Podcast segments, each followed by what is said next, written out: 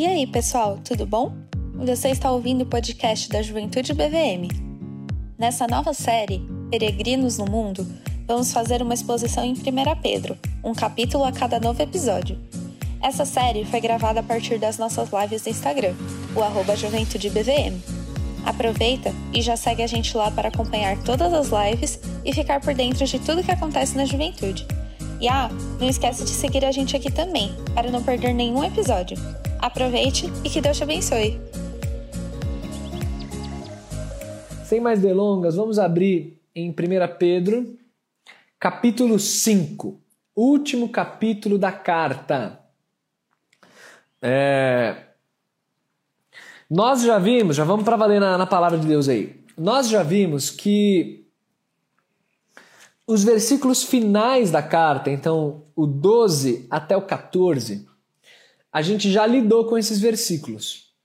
Quando a gente falou lá do início, né, quando a gente começou a, a na abordagem geral da carta, então em termos de, de para quem foi escrita, quem escreveu, é, autor, né, destinatário, situação, né, o que originou a carta. Então a gente já viu isso na nossa primeira live de 1 Pedro.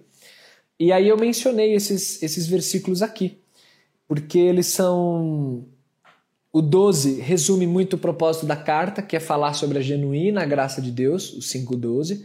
Então lembra que eu falei sobre isso? E eu também já falei sobre o 5.12 quando eu disse que Pedro é o autor da carta, mas ele usou um amanuense, um secretário para, de fato, redigir a carta, que foi Silvano, que é o famoso Silas, aquele companheiro de viagem de Paulo, que ficou preso com o apóstolo Paulo na cidade de Filipos, esse Silas aí, também chamado de Silvano. Esse camarada que ajudou Pedro. Falei também sobre o versículo 13, quando ele menciona aquela que está em Babilônia saúda vocês, que é uma referência de onde Pedro escreveu, que é Roma, é uma referência poética, meio criptografada à cidade de Roma. E falei sobre meu filho Marcos, que é aquele que é o, aquele João Marcos da treta lá de Paulo com Barnabé, aquele João Marcos que amadurece, primo de Barnabé, né, filho de Maria, onde a igreja se reunia em Jerusalém, na Atos capítulo 12 conta. João Marcos que abandonou a, a, equipe missionária na primeira viagem, mas depois ficou maduro, ficou bem. E esse João Marcos é o autor do Evangelho de Marcos e, segundo a tradição nos conta, é, baseado nas memórias de Pedro, no, durante o período em que Marcos ministrou ao lado de Pedro em Roma. E aqui a carta de 1 Pedro nos dá essa, essa pista aí, Pedro chamando Marcos de meu filho. Esse Marcos é o autor do Evangelho de Marcos, olha aí. Famoso João Marcos. Então eu já falei sobre isso e o último versículo, o verso 14, é o, a despedida, o fechamento da carta, né, que é saúdem-se uns aos outros com ósculo de amor. Ah, que bonito, ósculo de amor. Ósculo santo é uma maneira mais formal dos crentes despedir, é um ósculo para você. Ósculo é nada mais do que beijo. E é exatamente aquilo que a gente não pode fazer por causa da pandemia. Ósculos de amor uns aos outros. Não podemos. É só um oi por meio dessa tela aqui, ó. Só isso que a gente pode fazer. E paz a todos vocês que se acham em Cristo. Acho bonito esse finalzinho, né? Paz a vocês que se acham em Cristo. Quer dizer, Cristo é a nossa fortaleza, Cristo é a nossa identidade, Cristo é o nosso lugar seguro e paz a todo mundo que se encontra em Cristo. Então é assim que termina a 1 Pedro. Então assim que eu termino a live de hoje. Deus abençoe vocês, viu? Bom tempo de descanso para vocês. Valeu, foi ótimo estar com vocês. Não, vamos lá agora. Estou passando esses versículos, óbvio que é brincadeira. Vamos agora então, eu vou me concentrar do verso 1 até o verso 11. É essa sessão aí que a gente vai, vai ver da carta de 1 Pedro agora sendo o último capítulo da, da epístola, tá? Então quem está com Bíblia aberta, quem acompanhou os comentários né, de, de cada capítulo aí. Então vamos lá, como que começa esse, esse trecho de 1 Pedro? Ele começa, gente, com uma palavra aos líderes da igreja, aos pastores. Quando ele fala, rogo, pois, aos presbíteros que há entre vocês, eu, presbítero como eles. Essa palavra presbítero, nós sabemos pelo Novo Testamento que ela é um termo sinônimo intercambiável com a palavra bispo e a palavra pastor. São três palavras diferentes para se referir à mesma pessoa, que é o líder da igreja, que é o pastor. Então, esse é o presbítero. É, a gente viu isso. É, teve uma pregação de domingo aí que eu fiz. Quem ainda participa de culto de domingo também, que esse eu não tenho como nem ver vocês entrando, é só orando e falando: Senhor, cuida desses jovens, Pai. Onde é que esses jovens estão, Senhor, meu Deus? Só assim mesmo. Mas num desses cultos de domingo aí que eu preguei, eu preguei em Atos capítulo 20. E lá no verso 28 a gente vê isso. Como é, no capítulo 20 a palavra presbítero, a palavra bispo é usada de maneira sinônima.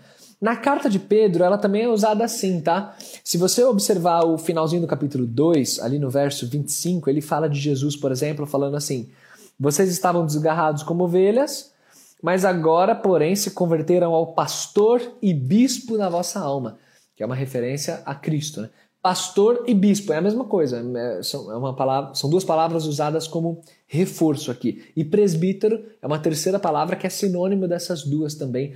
Tudo isso para se referir ao, à liderança da igreja. Então, essa primeira parte do capítulo 5 é a parte que Pedro está caminhando para o final do livro e ele agora direciona orientações específicas à liderança eclesiástica, aos presbíteros. Então, isso aqui é para pessoas como eu, diretamente, e é um texto para me deixar tremendo de temor ao Senhor e orando por sabedoria na lida com o ministério, né? como é que um pastor deve se portar. Então é a partir de textos como esse que vocês têm, têm a liberdade, inclusive, de me ajudar e de me cobrar a ser assim, né? como líder. E até de textos assim você, você tira lições de liderança também, inclusive. Que ele diz assim: eu, presbítero como eles, testemunha dos sofrimentos de Cristo, né? Quer dizer, ele está dando um peso para a palavra dele, né? É alguém que, que viu, testemunho ocular do que o Senhor Jesus passou e também sou líder de igreja, né? Que Pedro está falando. E aí ele fala assim, ó, pastoreiem o rebanho de Deus que há entre vocês.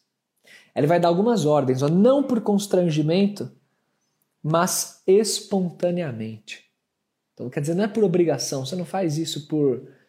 É, que tem um chicote nas suas costas. Você faz isso com espontaneidade, com boa vontade, você faz isso por amor, você faz isso porque você quer o bem das pessoas.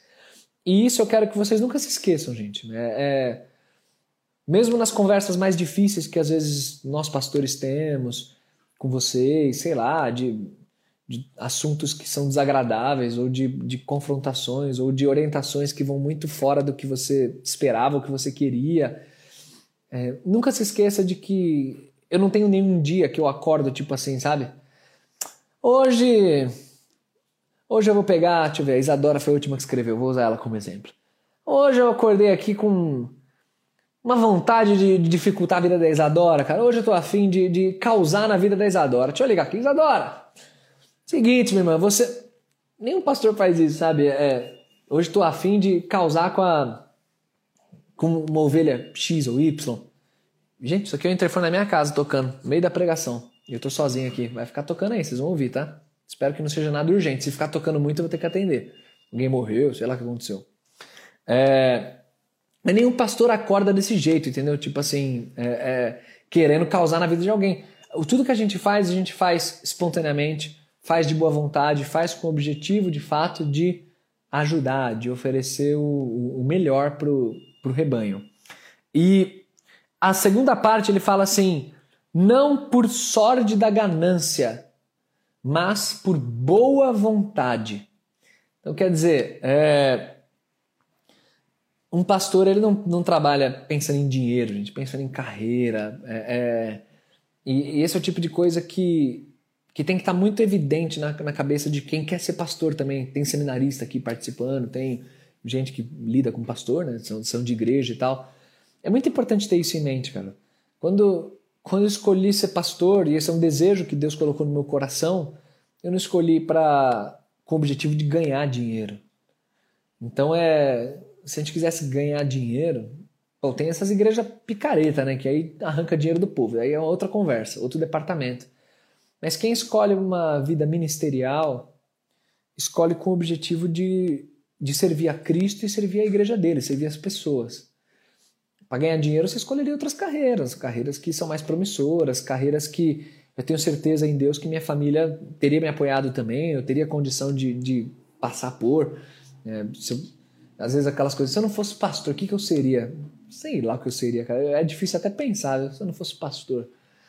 Lá, venderia artesanato na praia, sei lá o que eu faria. é, mas a, a, às vezes a gente está num contexto, né? Meu caso, por exemplo, eu sou pastor na igreja de Vila Mariana, então eu convivo muito com, com jovens e pessoas que, que têm um contexto de vida, um contexto socioeconômico, via de regra, não quero ser generalista aqui, mas que, que tem uma boa situação financeira, tem uma, uma situação estável, oportunidades na vida, via de regra, não todos.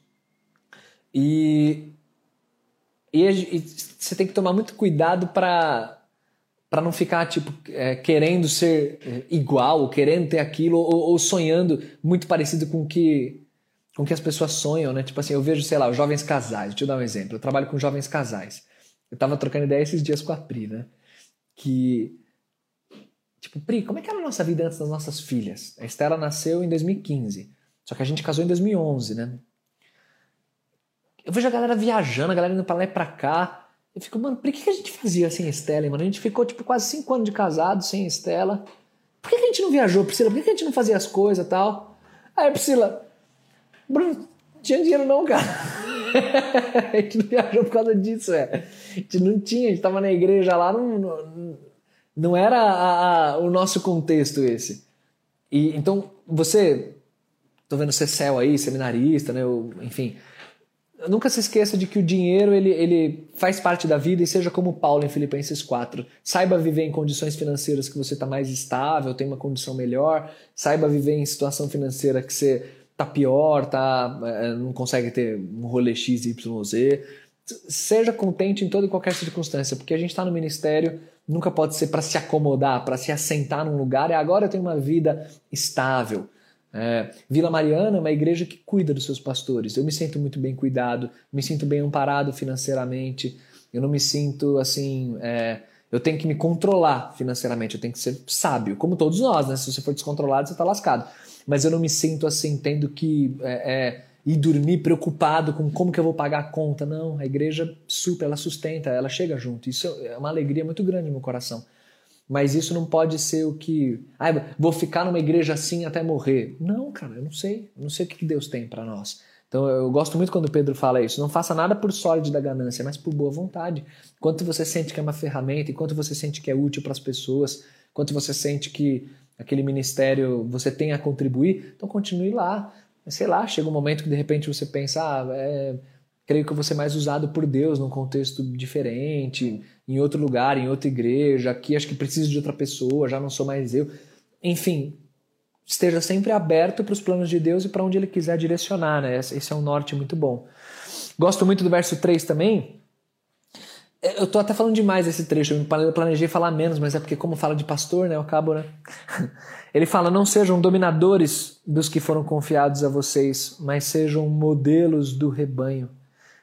E assim que o Supremo Pastor se manifestar, vocês receberão uma coroa da glória que nunca há de murchar. Essa promessa é uma promessa que bate fundo no coração, né? Isso é escrito para os pastores. É, é uma, essa coroa, o pastor Darcy fala assim: essa coroa é uma coroa só dos pastores, só nossa, essa coroa é nossa. que é a coroa de desempenhar bem o ministério perante o rebanho. E, gente, eu sei que aquelas orientações, aquelas chegadas que a gente dá aqui são, são as que vão muito com, de um caminho contrário ao que vocês queriam, às vezes até soam como, ó, pastor é muito dominador, pastor chegou, pastor tá falando pra gente terminar o namoro, como assim? Pastor tá falando que eu não posso ser assim, que tá querendo me tirar, me deixar de gancho do ministério X ou Y. Ah, que dominação, que arbitrariedade. Quantas vezes eu já ouvi, gente? Eu ouvi, ah, você não dialoga. Eu, cara, caramba, eu sempre me achei uma pessoa de dialogar, de conversar. Você não dialoga, você isso, isso e aquilo. É muito comum nós pastores lidarmos com críticas. Cara, é direto, é direto. E, e aprenda, você tem que ter alguma maturidade emocional mesmo, maturidade espiritual e emocional a, a lidar com essa questão de imagem. É, você sempre estará aquém da percepção das pessoas. Sempre vai ter aquele que, meu, vai estar tá chateado com você, Porque você não dá conta, eu não dou, eu não dou conta, eu sou frustrado nesse sentido porque eu não consigo, nunca vou conseguir, nenhum pastor vai conseguir dar conta de tudo do jeito que a gente queria dar, do jeito que a gente queria fazer. Então sempre vai ter alguém chateado porque é, a conversa não foi no rumo que você queria, ou não teve a continuidade que você queria, não teve a atenção de se tinha expectativa X e o pastor deu uma atenção Y, é, ou a abordagem, não gostei da abordagem do pastor, ou não gostei da, daquela palavra, daquela é, daquela maneira como ele colocou, eu não gostei de um olhar, não gostei. Sempre vai ter crítica toda semana. Gente, toda semana eu, eu lido com alguma questão assim, de ah, seja alguém tá chateado, ou alguém não gostou de tal coisa, ah, sei lá, deixou de participar do culto, da live, porque o pastor, sei lá o quê. Sempre tem alguma coisa assim. Mas você tem que estar firme no seu coração de que você não precisa se impor por meio de domínio, por meio de exercer autoridade. Vai ser assim, acabou, blá. É, é buscar ser modelo, buscar ser exemplo, é deixar as pessoas te conhecerem como você é, entrarem na tua vida, na tua família, e a partir disso, quem sabe, terem lições, terem é, é, modelo, um exemplo de é assim que eu quero ser com a minha família, é assim que eu quero ser como pessoa, é assim que eu quero. Então, é uma responsabilidade muito grande. Então, ore, ore por seus pastores, por mim, por seus pastores de modo geral, a responsabilidade, a, a é, o peso que é, mas ao mesmo tempo é um privilégio absurdo o ministério. E, e esses tempos de pandemia está sendo muito doido, de pastorear assim à distância, no telefone, WhatsApp, videoconferência, live. É bizarro, cara. Nossa, a gente não foi feito para isso, não. mas, a, a, mas Deus vai dando ferramenta, vai dando capacitação e, e então sempre à medida do que Deus conduzi-los, vocês vão respondendo, vocês vão é, é, participando, interagindo. Então, gente, está no meio da pandemia. Se alguém de vocês está acompanhando aí, está é, por algum motivo se sentindo preterido, ah, o pastor não fala comigo, ou não mandou mensagem, não me ligou, ou isso, aquilo. Eu tenho minhas limitações, eu sei as áreas que eu sou forte, as áreas que eu sou fraco, eu sei. Eu não vou ficar falando aqui porque não é, é não é momento para ficar falando de mim, mas eu sei claramente as áreas que eu sou fraco, as áreas que eu falho, inclusive com vocês. Eu sei quais são. Então, assim, não se retraia, tá bom? Sente falta de, eu queria que o pastor soubesse tal coisa, queria que o pastor estivesse mais próximo de tal situação. Manda mensagem para mim. Ah, mas o pastor não responde. Insista, me ajude. Me ajude, eu vou, vou ler, vou ver.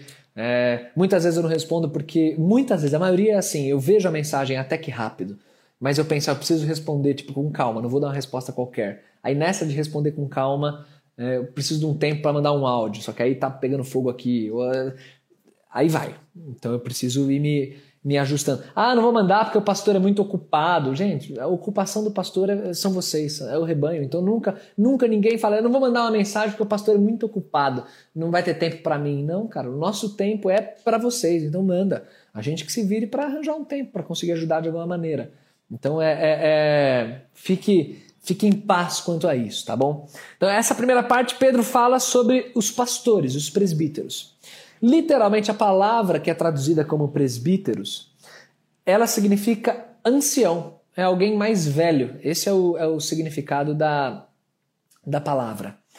E não à toa, no verso 5, ele vai falar então agora: rogo igualmente aos jovens. Por que, que ele fala dos jovens agora? Porque é exatamente o grupo que está é, em, em contraste com os presbíteros, que a tradução é mais velhos. E aí ele diz assim: sejam submissos aos que são mais velhos.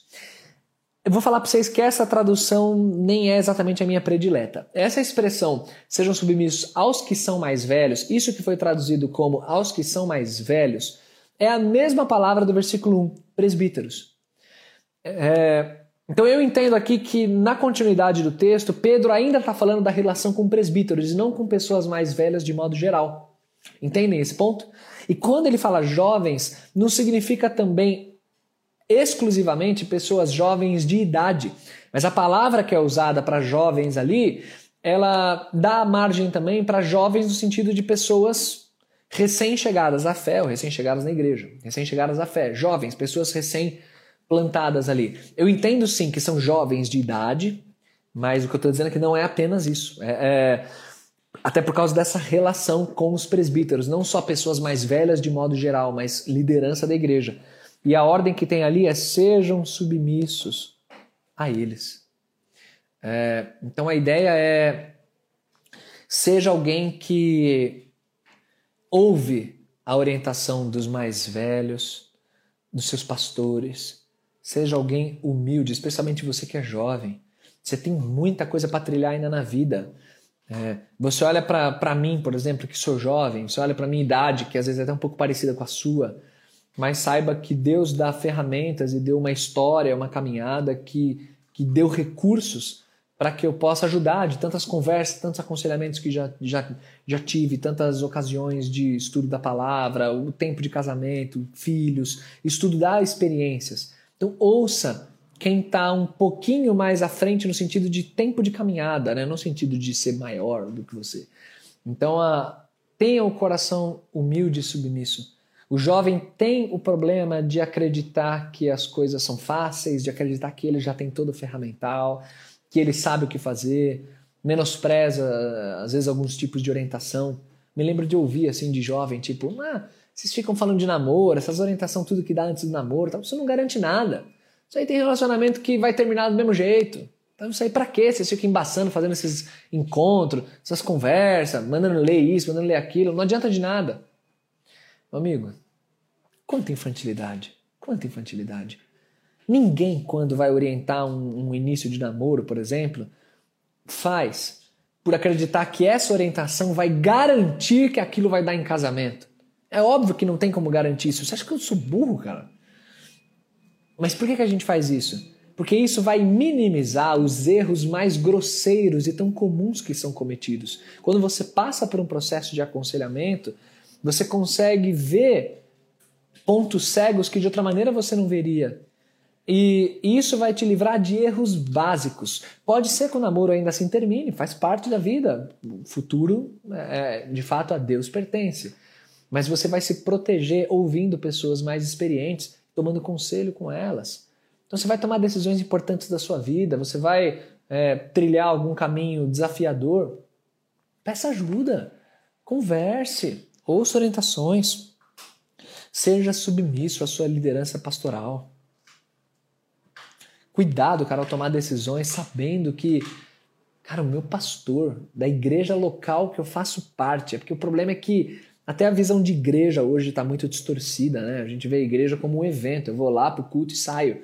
Mas pense em igreja como comunidade, como família da fé, que é como o Novo Testamento trata. Pessoas redimidas pelo sangue de Cristo. Tipo, ali é a família a quem você presta contas, a quem você serve ministerialmente e com quem você serve em prol do reino. Então, tipo, como é que eu vou tomar um caminho, uma decisão que, sei lá, eu tô vendo que os pastores estão é, é, orientando de outra maneira, ou, ou, ou não estão comigo nisso. Nossa, é, cara, é um peso de responsabilidade tão grande que você não precisa passar por isso. E às vezes passa por arrogância. Pessoas arrogantes não vão longe na vida. Pessoas arrogantes, é, é, elas morrem na praia. Essa aqui, essa aqui é a verdade. Então o texto fala: é, Tenham humildade, porque Deus resiste aos soberbos, contudo aos humildes concede a sua graça. Gente, Deus ama o humilde. A partir desse momento, ele vai explorar mais esse assunto da humildade, e do verso 6 até o 11, ele vai explorar algumas características que eu quero ver com vocês aqui. Traços de, de caráter e de relacionamento com Cristo que não podem faltar na nossa vida.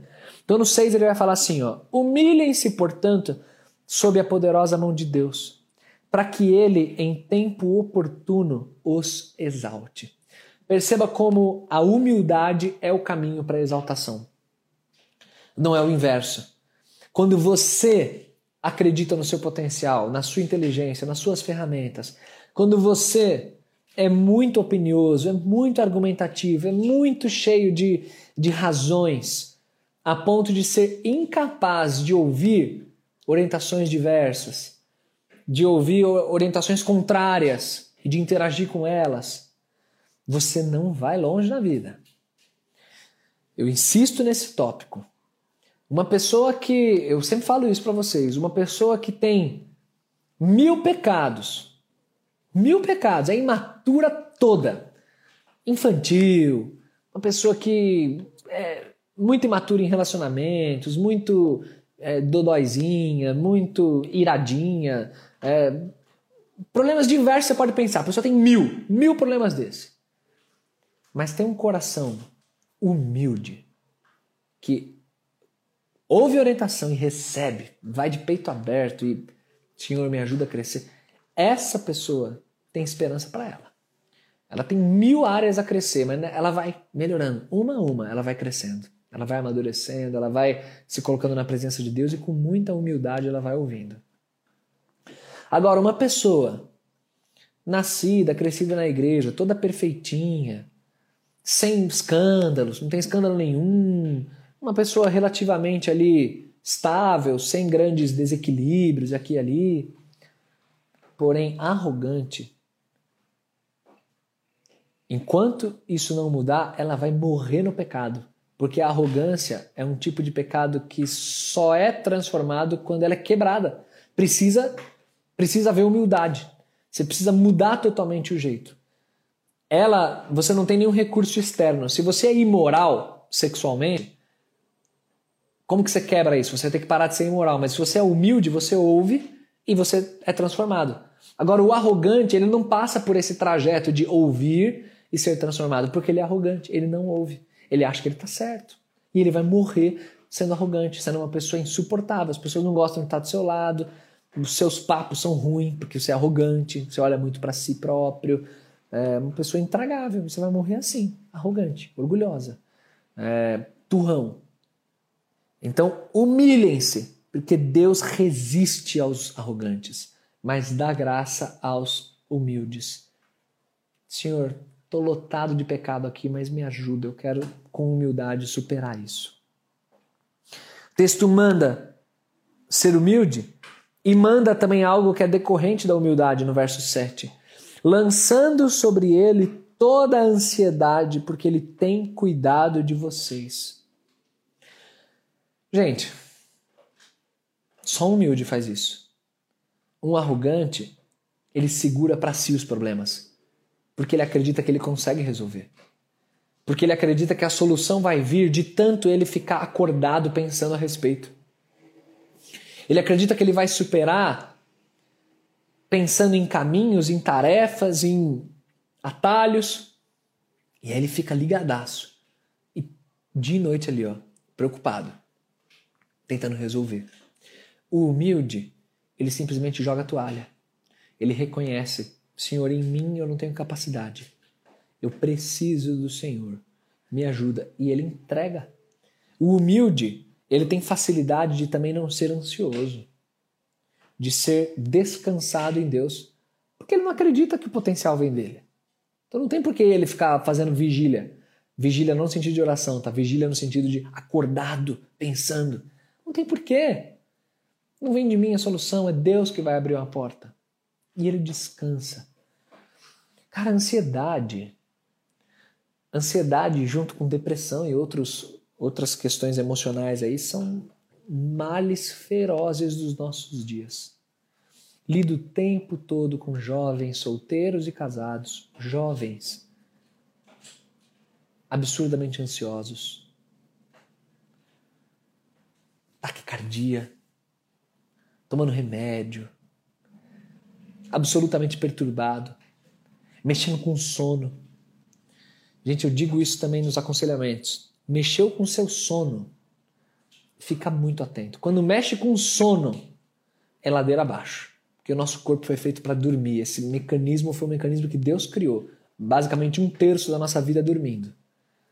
Se você tem uma preocupação, uma questão que atrapalha esse momento de descanso, é uma bola de neve. Porque aí você fica esgotado, não consegue dormir, a situação piora no dia seguinte, e aí acaba apelando, porque nos nossos dias está muito assim também. Eu tenho uma ansiedade, eu preciso apelar para um, um, apoio, necessariamente já vou apelar para um apoio psicológico, um apoio psiquiátrico, medicamento. E muitos jovens nessa, cara, muitos jovens. Não sou um pastor irresponsável, não quero que ninguém ouça isso daqui. Se você está fazendo algum tipo de tratamento medicamentoso, não é para você desligar essa live e abandonar tudo, porque não é assim que funciona. Mas a crítica que eu quero fazer, a provocação que eu quero fazer é que ansiedade é assunto que Cristo tem como precioso aos seus olhos para ele resolver. É assunto que a palavra dele se mostra suficiente para lidar com. Quando Pedro fala para lançar sobre ele as nossas ansiedades, não é porque é um livro escrito há dois mil anos e é uma linguagem arcaica. Quando o livro fala isso, é porque Deus é o Senhor do nosso coração e é Ele quem nos dá recursos para lidar, inclusive com a ansiedade. E o que acontece é que em nossos dias, a ansiedade ela tem sido vista de um ponto de vista descolado de moralidade. Ela recebe a pecha de doença, então é, é, é uma, é uma doença, é um transtorno, é um problema, é algo normal, não tem a ver com certo e errado, não tem a ver com nada disso. É um problema que você pode passar e isso é neutro. Então, para você resolver isso que é neutro, procura, procura um terapeuta, procura um... É, é visto assim.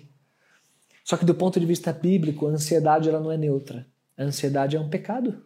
É um pecado. A ansiedade é você duvidar que Deus é capaz de fazer o trabalho dele. Porque afinal você precisa ficar acordado até tarde, lembrando ele como é que faz. Pensando no seu problema, porque se você não pensar, Deus não é quem vai pensar. Afinal, Deus o que, que é Deus? Ah, Deus é mais para me ajudar a fazer as devocionais, para eu estar firme na igreja. Deus serve mais para isso. Problemas de verdade mesmo, não, não dá. Não dá para contar com Deus e com a palavra. Eu preciso de uma ajuda profissional. Então a gente vai, a gente cai nessa, a gente envereda por esse caminho e isso é muito perigoso, muito perigoso. Ansiedade é tema bíblico e a palavra manda lançar sobre ele. Pastor, eu sei que eu tenho que lançar sobre ele, mas eu não consigo, não adianta só ficar falando para eu lançar. Como é que eu lanço? Aí a gente precisa. Aí cada caso é um caso, a gente precisa conversar com mais calma. Mas via de regra, esse lançar a ansiedade diz respeito a tempo de oração com ele. E não subestime a oração, não acho que a oração é pouca coisa. Oração é muita coisa. Tempo de oração com ele, conversas com o corpo de Cristo, com pessoas que caminham com Jesus também, que podem te ajudar, podem orar por você, podem te amparar, podem te ajudar a ver caminhos, soluções é aprender a esperar, né? Uma geração tão difícil de esperar, tudo é tão rápido. É difícil de esperar até uma pregação terminar, né? Se eu tivesse aquele recurso de ir para frente, o pastor Bruno dá umas enroladas, deixa eu passar para frente. Até isso faria, né, se pudesse. Aqui não pode, não tem como. Ainda não tem como. É aprender a esperar. É aprender a dormir. Dormir é um aprendizado, cara. Vamos, vamos ver o que a gente está fazendo de errado. O pastor pregou sobre insônia aí no outro domingo. Tudo isso é. A gente, a gente pode conversar a respeito. Mas o ponto é: isso é matéria-prima do Senhor Jesus. Ele lida com corações ansiosos. Então, o que está faltando para você lançar em humildade a sua ansiedade e conseguir descansar, conseguir abrir mão, parar de dar uma importância exagerada para aquilo? Abrir mão. Quase que displicentemente. Não é uma displicência, é quase, no sentido de, cara, eu abro mão, deixa Deus conduzir. Essa galera aqui de 1 Pedro estava sofrendo, estava sendo oprimida, apertada de tudo quanto é lado na sociedade. Sofrendo ostracismo, sofrendo perseguição, sofrendo zombaria, sofrendo tentação. Te viu ao longo do livro aí sofrendo. E aí Pedro fala: lancem sobre ele a ansiedade de vocês. Aprendam isso, gente. Vocês são jovens, aprendam o que é lançar em Jesus a ansiedade. Como isso traz paz? Verso 8, ele vai entrar num assunto que em igrejas tradicionais nem tanto a gente conversa.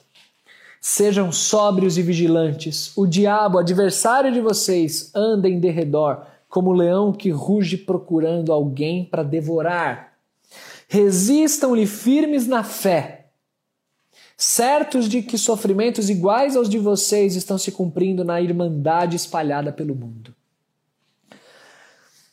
Tentação é para a gente fugir o diabo para a gente resistir. o termo que é usado ali. O que eu quero dizer com isso é não seja forte, né? Não ache que você é forte para tentação. Ah, a mulher me atacou, arrancou minha roupa. Vou ficar firme aqui, não vou fazer nada com ela não. Não foi assim que José fez, ele saiu correndo, ele fugiu. Mas quando ele fala para resistir ao diabo, é no sentido de da realidade espiritual, dessa batalha que existe. A gente não fala muito sobre isso na igreja batista. É, na semana passada ou retrasada, já não lembro, eu fui dar um módulo de exposição ao livro de Daniel, no, lá no, no Palavra da Vida. E aí uma aluna me procurou depois e perguntou assim, pastor, você falando daquele capítulo 10 de Daniel, que tem as descrições do anjo lutando contra o demônio, indo para lá, indo para cá.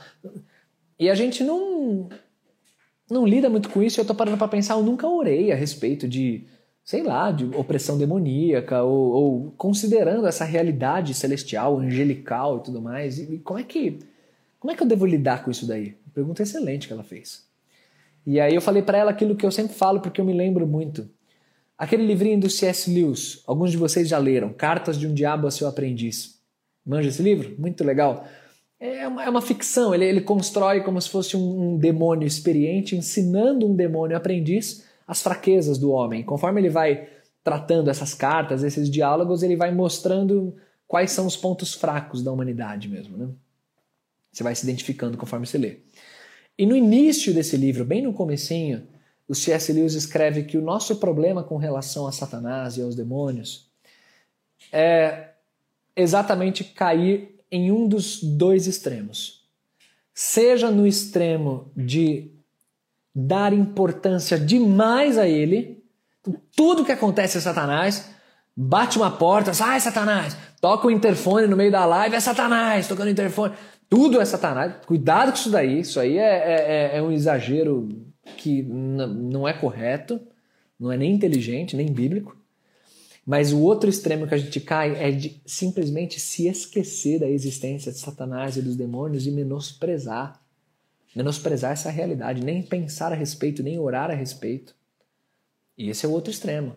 Fingir que não existe nada disso, quando na realidade existe. E o que Pedro fala é que o diabo não só é real, como ele anda ao redor como um leão, procurando devorar alguém.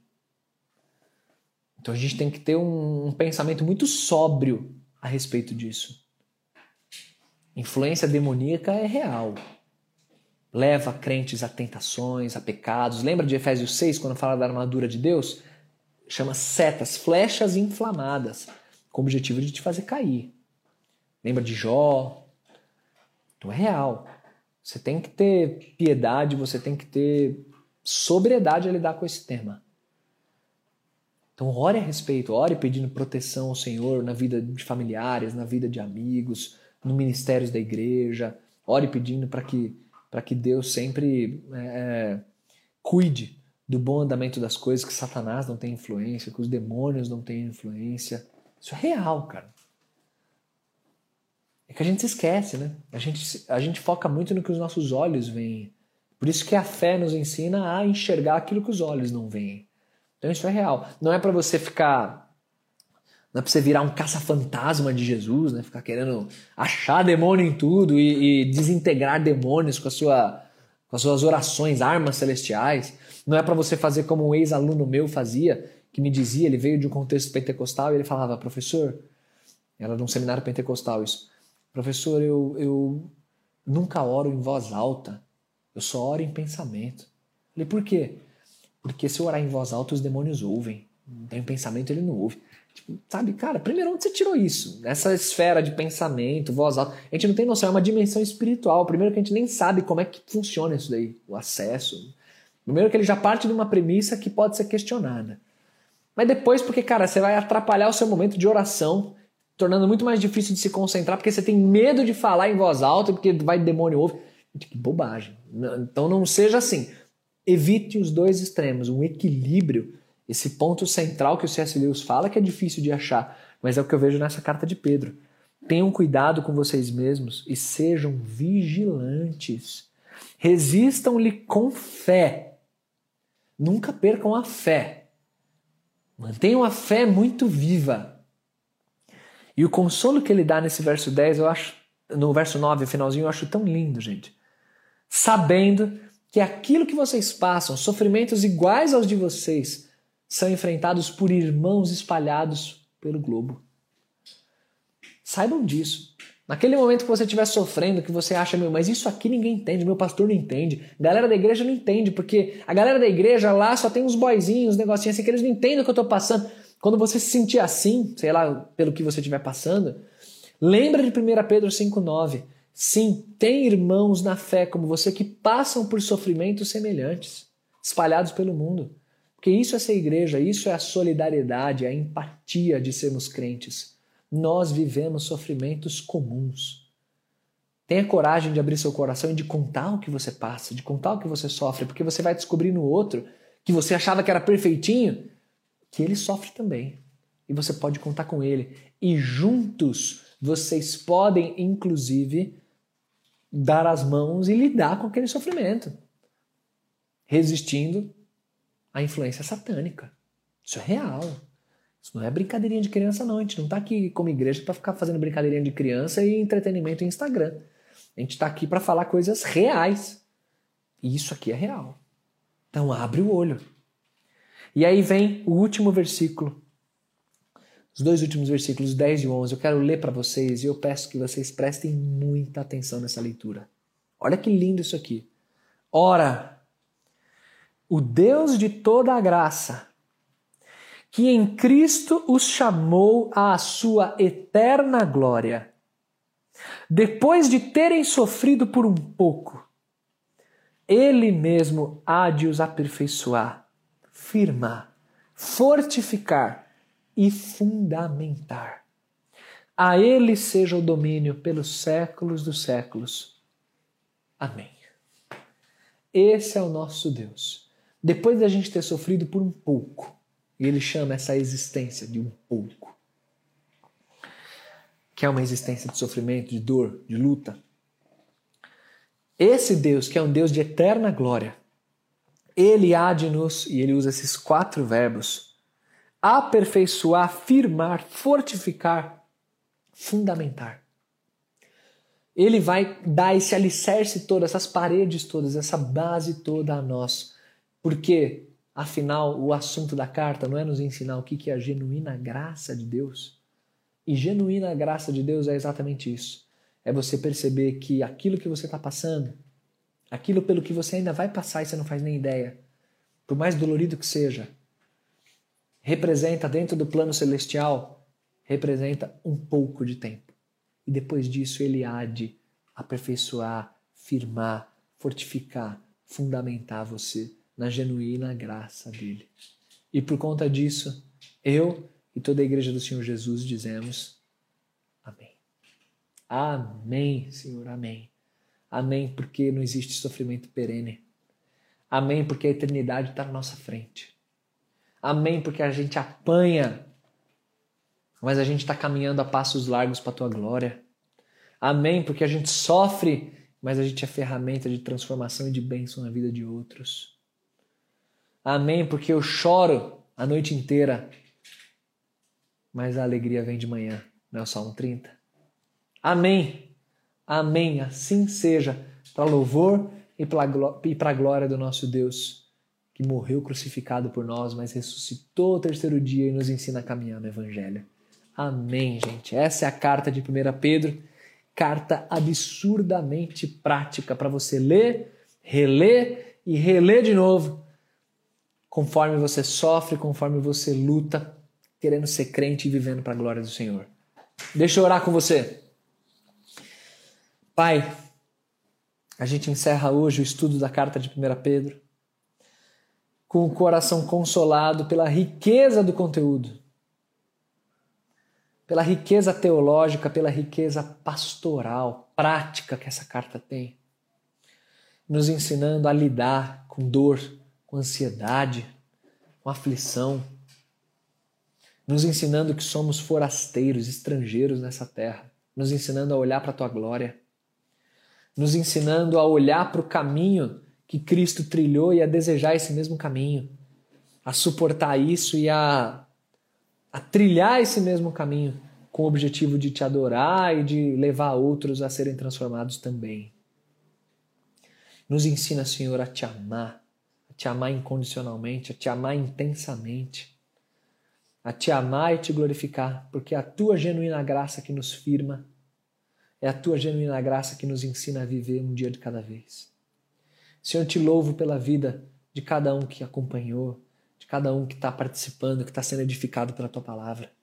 Fortalece os teus filhinhos e filhinhas, Senhor, eu te peço. E tem compaixão, Senhor, de quem não está mais acompanhando, Pai. Meu coração pastoral sofre com isso e eu peço, Senhor, por favor, fale ao coração de quem não está mais acompanhando e que está brincando com quem não devia brincar, Senhor. Alcança, usa, Senhor, cada um desses meus irmãos para serem amigos é, presentes e, e, e, enfáticos naquilo que é correto, na verdade, ajudando-os a os seus amigos a, a se aproximarem mais de ti. Usa, Senhor, as ovelhas, usa o teu rebanho, usa minha vida, usa a nossa igreja, Senhor, sempre. Obrigado por todo esse tempo maluco que a gente está vivendo. E porque o retorno das atividades presenciais está cada vez mais próximo e a gente quer te glorificar e aprender lições preciosas com tudo isso. Nos orienta em tudo, Senhor, por favor. Nos dá um restante de noite abençoado na tua presença, feliz na tua presença. Eu te peço, te agradeço, te louvo em nome de Jesus. Amém, Senhor. Amen. Fim de 1 Pedro. Semana que vem a gente ainda vai permanecer online, tá bom? Aqui por um tempo. É... Então permaneçam ainda firmes. A partir de semana que vem a gente vai ter uma outra abordagem aí. E convida, gente, convida a galera que não tá vindo, tá? Continuem firmes aí, convida quem não tá vindo. Não deixa o povo desgarrar, não. São seus amigos, seus irmãos em Cristo. É. Valeu, galera. Deus abençoe muito vocês. Falou, fui!